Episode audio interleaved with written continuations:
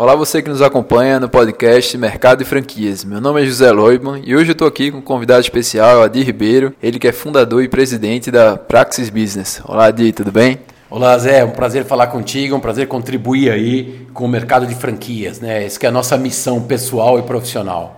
Ah, com certeza, o prazer é todo nosso e quem está ganhando com isso é o ouvinte, né? Vai aprender bastante hoje. É, Adi, é, eu queria que você começasse contando um pouco sobre você mesmo, assim, a sua história, como você começou a, a se envolver no franchising e a partir daí a gente vai seguindo o bate-papo.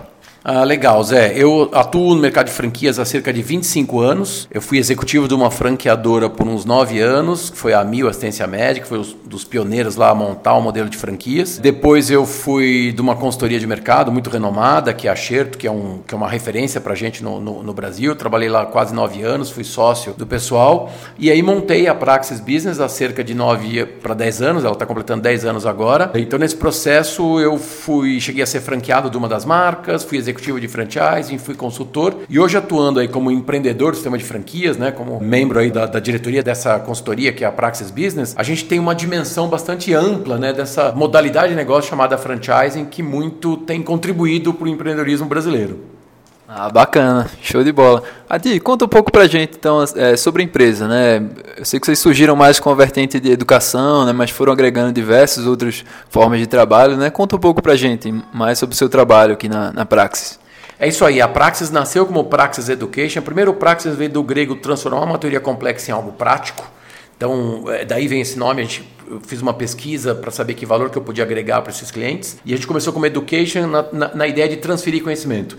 Aí o mercado começou a demandar a gente de consultoria, começou a demandar de soluções. E a gente começou a perceber que existia uma oportunidade mas não foi inicialmente desenhada para isso. E aí a gente foi montando essa divisão de negócios. Hoje é, é praticamente metade metade em consultoria e educação corporativa, bem focado em redes de franquias e varejo, redes de negócios. É, nesses nove anos e meio de vida, nós atendemos 450 marcas, treinamos mais de 130 mil pessoas, já fizemos mais de 650 projetos. E a gente descobriu que o nosso negócio é conhecimento par. Conhecimento prático, atualizado e relevante. É isso. A gente tem uma inquietude muito grande de entender como o sistema de franchise e o sistema de redes e canais de distribuição podem ser aperfeiçoados para gerar prosperidade para franqueadores, franqueados, para distribuidores, para agentes autorizados, para vários modelos que usam técnicas de gestão de rede. Ah, bacana, Di, interessante. E Adi, pensando na sua experiência, né, o que você tem de conhecimento em franquias, é, como você vê que pode, é, o que pode ser feito aí para melhorar a relação que existe entre franqueador e franqueado, para que seja realmente uma relação na qual o franqueador ele se preocupa com o sucesso do franqueado e o franqueado ele entende o seu papel, né, a sua responsabilidade para o sucesso ou fracasso do negócio. É perfeito. Acho que essa é uma grande pergunta. Ela é bastante reflexiva. Eu não pretendo trazer uma resposta conclusiva ou absoluta, mas acho que tem um ponto de partida aqui que, na sua própria pergunta, já nos dá o caminho da resposta, ou pelo menos no que eu acredito, eu e meu sócio acreditamos é, aqui na Praxis Business e toda a equipe de consultores. Que a gente precisa ter mais clareza sobre essas responsabilidades, né? sobre esse accountability, sobre esse nível de responsabilização. A gente precisa ter clareza que franqueadores, quando pensam formatar, expandir seu negócio de franquias, eles precisam saber que eles têm que pensar um horizonte de 3 a 5 anos, que eles precisam modelar o negócio, precisam ver, ah, avaliar as tendências aí de consumo para fazer com que os seus modelos de negócio estejam muito alinhados a essas novas tecnologias, no, novas demandas do consumidor.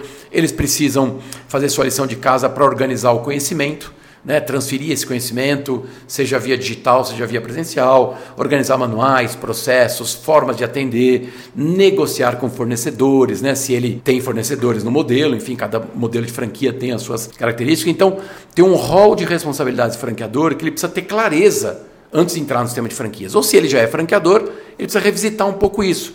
Porque boa parte das expectativas dos franqueados que investem está centrada no cumprimento dessas expectativas. Por outro lado, o franqueado, que não é menos importante, mas que é metade do sucesso responsável, a outra metade do franqueador, obviamente, ele tem que ter clareza que ele é um empreendedor, que ele vai virar um empreendedor, que ele vai empreender algo, que é um negócio com menos risco do que um negócio independente, mas tem risco. A Endeavor, que é uma ONG que estimula o empreendedorismo no Brasil, e do qual eu tenho muito orgulho de ser mentor lá também, eles definem que empreendedor tem dor no nome. E tem muita gente que não está disposto a pagar esse preço, né? que, que não sabe que tem dor você virar um empreendedor. Claro que franqueador também tem dor no nome, né? também tem dor.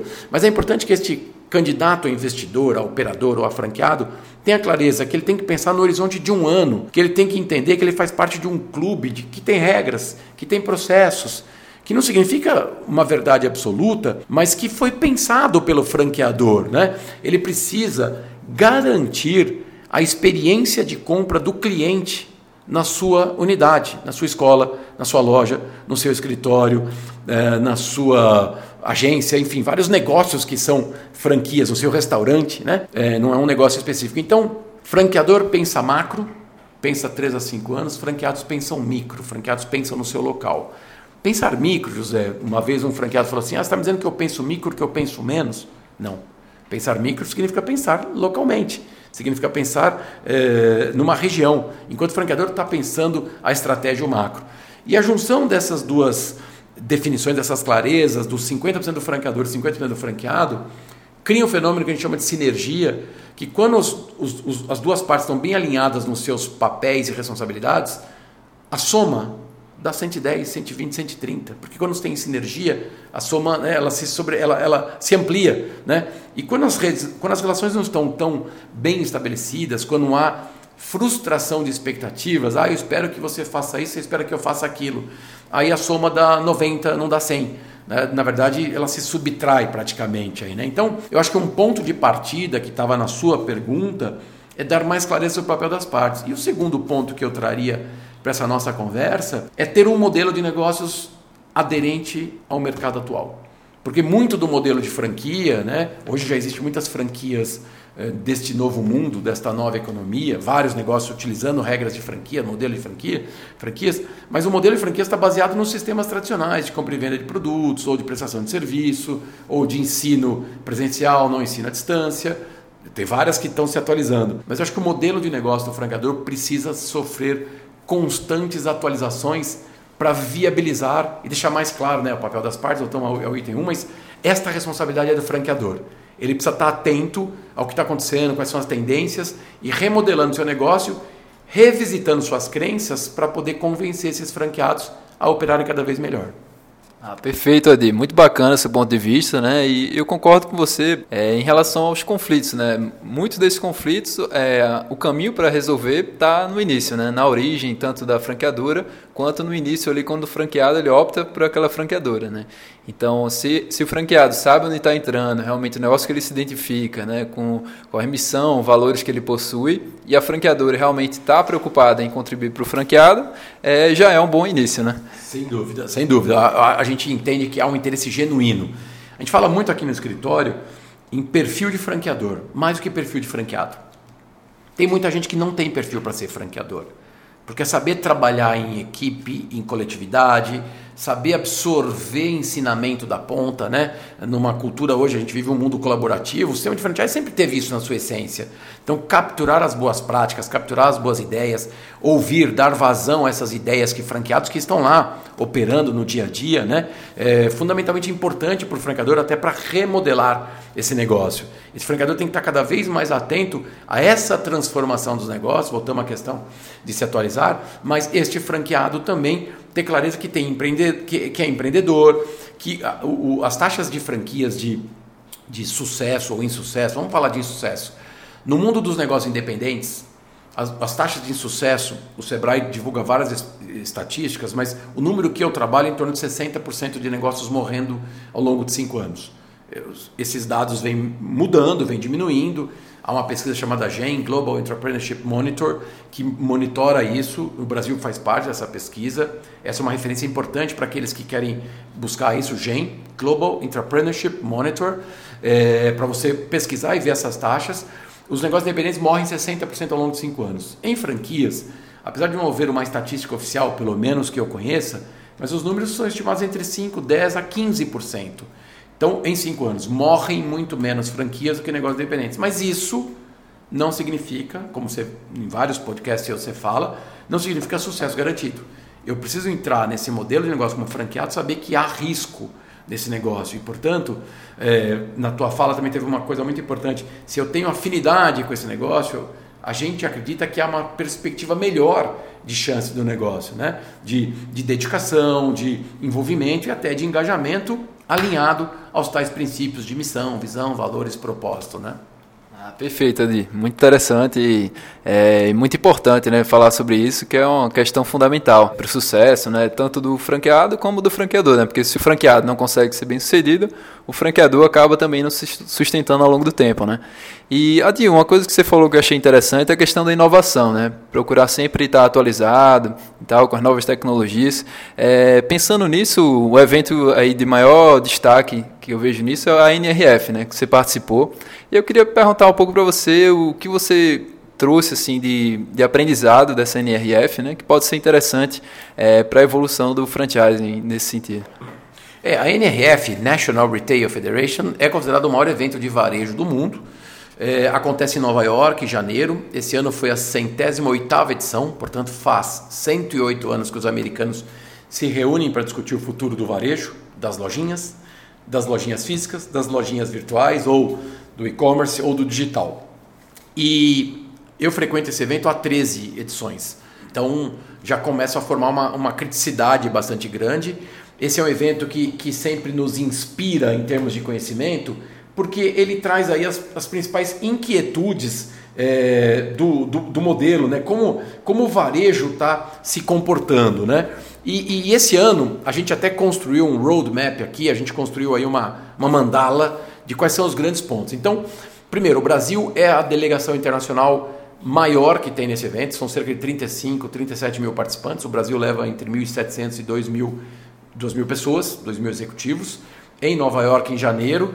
E, e, e lá você tem feira de tecnologia, são três dias de evento, você tem palestras. E ao você participar desse evento, você já acaba fazendo visitas em lojas. Então, tem várias empresas no Brasil que organizam viagens para lá, a própria Associação Brasileira de Franchising também, e você acaba visitando varejo, visitando empresas. E aí a gente construiu uma visão de três grandes pontos que a gente colocaria de, de, de grandes transformações. Um, consumidor no centro.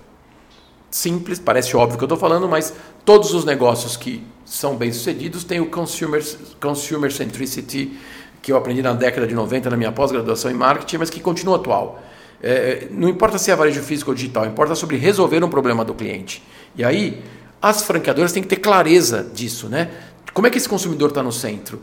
Nós estamos atendendo os anseios, desejos e necessidades dele? Meu modelo de negócio está adequado? Já estou fazendo aqui, José, um paralelo entre o que eu vi na NRF como pode ser aplicado na prática. Então, esse consumidor hoje quer uma experiência de consumo encantadora, ele quer resolver seus problemas e ele tem várias formas de interagir, né? O tal do omni-channel ou physital, como eu gosto de, de falar, que é, o, que é a junção do físico com o digital, né? É, o e-commerce no Brasil, dados de 2017, tem uma participação de 4% no varejo, diferente do mercado americano de 10%, do mercado inglês em torno de 16%, mas um mercado vem crescendo muito. Então o varejo físico precisa se reinventar, que esse é o segundo ponto dessa história. O ponto de venda físico continua importante, mas ele precisa ter nova relevância.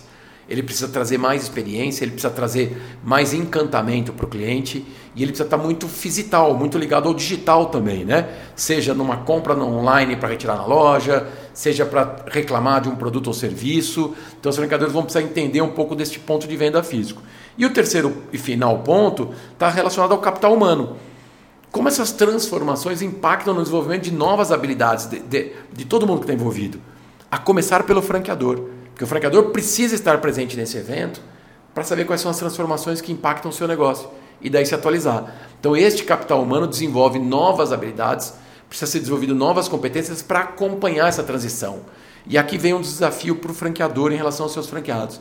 Ele precisa estabelecer programas de capacitação que ampliem essas competências desses franqueados que eles consigam acompanhar essas transformações e que eles tenham as habilidades certas para os novos desafios, para os novos problemas. Ah, perfeito, Adi. É muito interessante mesmo. É, eu aconselho também os franqueadores a acompanhar a NRF, porque assim o mercado dos Estados Unidos acaba ditando as tendências aqui, né? E por mais que muita gente fale, não, acontece nos Estados Unidos, 10 anos depois acontece no Brasil. Hoje não é bem assim, né? As coisas estão muito mais rápidas, né? E esse tempo está mais curto e tem que estar atento realmente às mudanças.